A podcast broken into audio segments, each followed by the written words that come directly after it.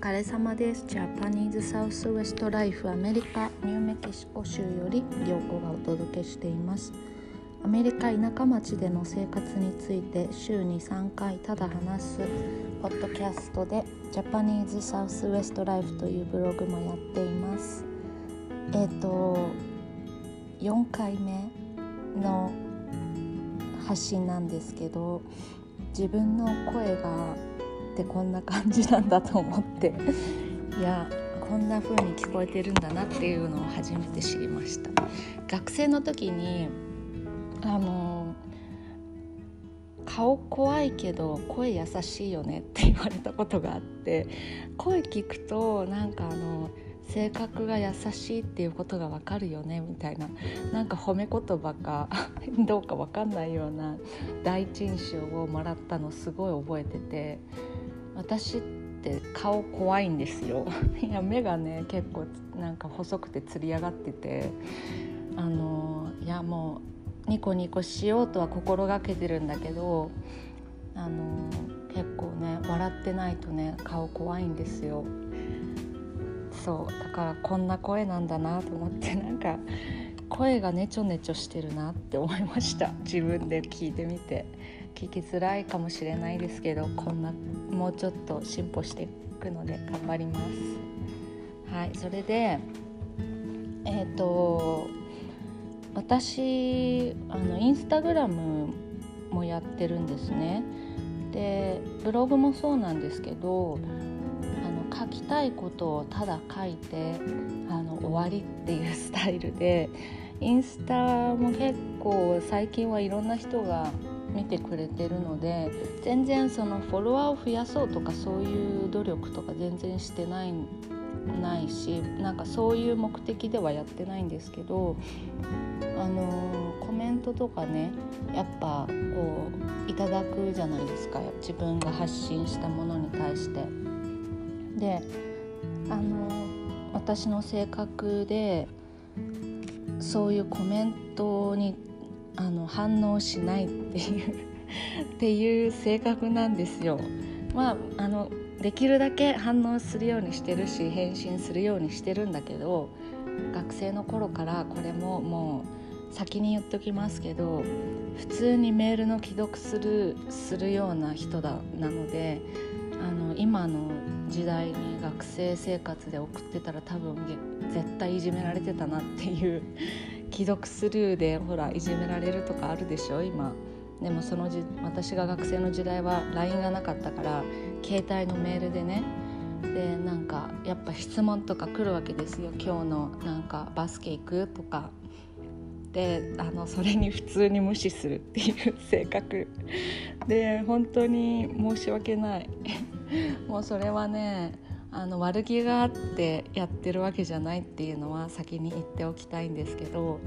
ああそうそう後で返そうねって思って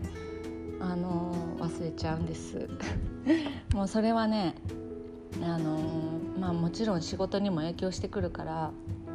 気をつけなきゃなと思ってなるべく早く返すようにはしてるんですけどあの今確認できないこととかね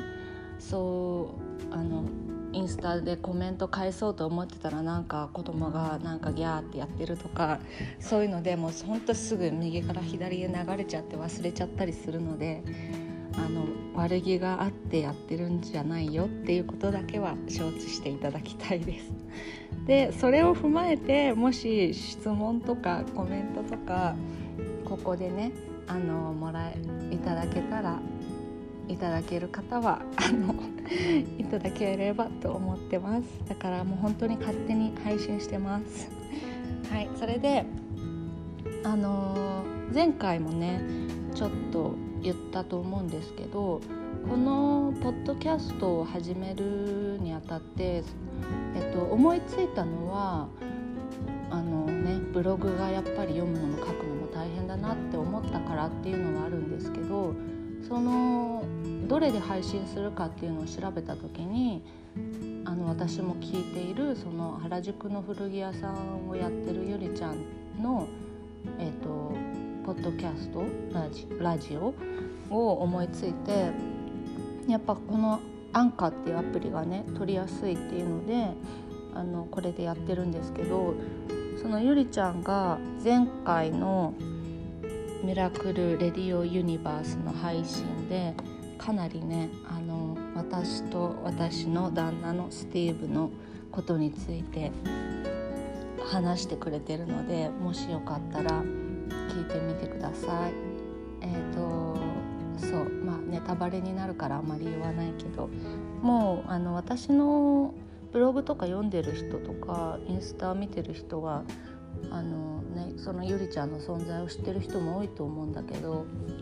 原宿でお店をやっていて今ねアメリカに買い付けに来ているのでその機会にうちに泊まっていろいろねやりました。っていう話。でリンクの貼り方がラジオのそのここに貼るっていうのがちょっと分かんなかったのでタイトルのねところに貼っておきましたタイトルの詳細のところに貼ってあるのとあとあの多分検索で「ゆり」はアルファベットです。ゆりの「ミラクル・レディオ・ユニバース」ってやるとね多分出てくると思います。はいそんな感じです。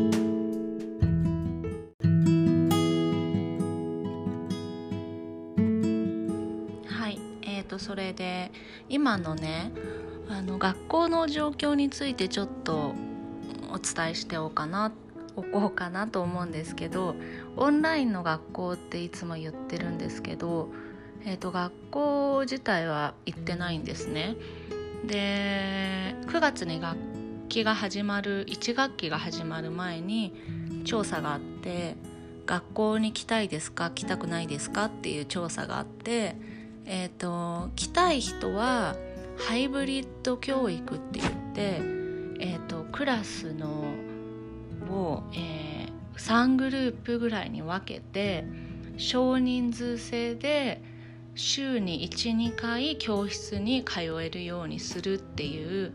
ハイブリッド教育っていうプランが今ニューメキシコ州ではやっていてでそれに行きたい人はハイブリッドで学校に行くでそれを希望しない人は全てオンラインでやっていくみたいな形で、えーと、娘が今小学校3年生なんですけどクラス全部で20人弱かなぐらいいて、えーと実際に学校に通っているのは3人だけって聞きました。でえー、足りない教材とかは学校に取りに行ったりすることがあるんですけど学校に取りに行って見に行くとその昼休みの時間帯でもじゃあ1年生はここで遊んでください2年生はここで遊んでくださいっていう感じで区切られていて、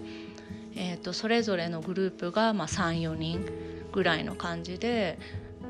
やっぱりねあの事情があって親が子供を見れない子たちもたくさんいるのでその子たちが、えーと、行ける時に学校に行ってるっていう感じですね。えーと、オンライン学校のその内容としてはもう毎日そのアプリで課題が送られてくるんですね。で、えーと算数だったら算数でその先生がもう事前に撮った15分ぐらいのビデオを見てじゃあ今日は6の掛け算を覚えましょうとか、えー、それ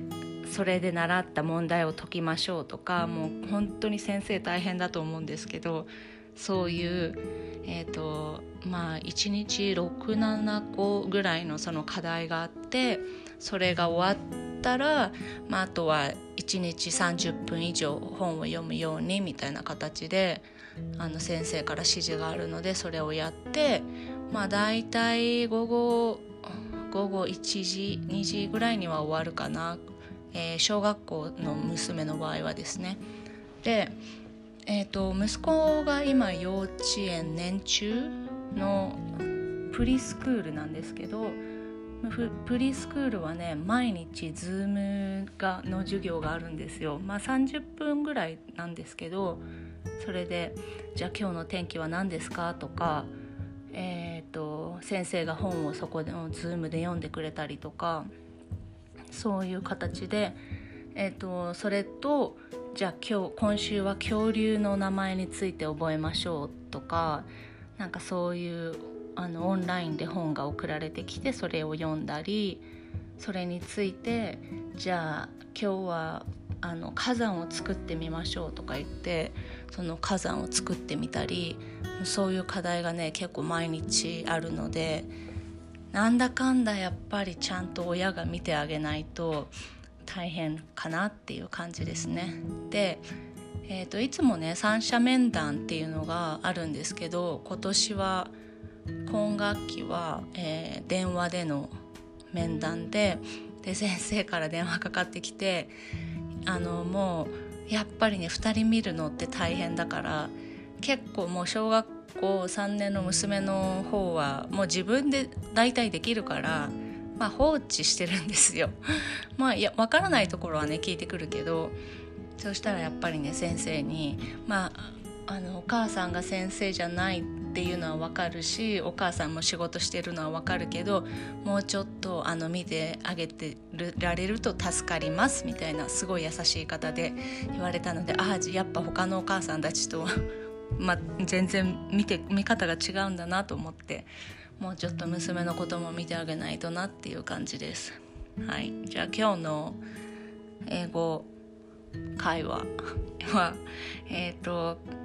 三者面談のことをですねあの子どもたちの三者面談は Parent Teacher Conference です PTC とか言って Parents 親と先生の会議もうそのまま Parents Teacher Conference です一応ね幼稚園の年中の4歳児もこの Parent Teacher Conference があるんですよ。来週ね。来週。多分それは Zoom かな。Zoom で会議があります。まあいつまで続くか分かりませんが頑張りたいと思います。はい。皆さん背景に音を入れてみました。いかがだったでしょうか？平日配信とか言いながら週末今日は子供がいないので撮ってみました。ではまた。じゃあね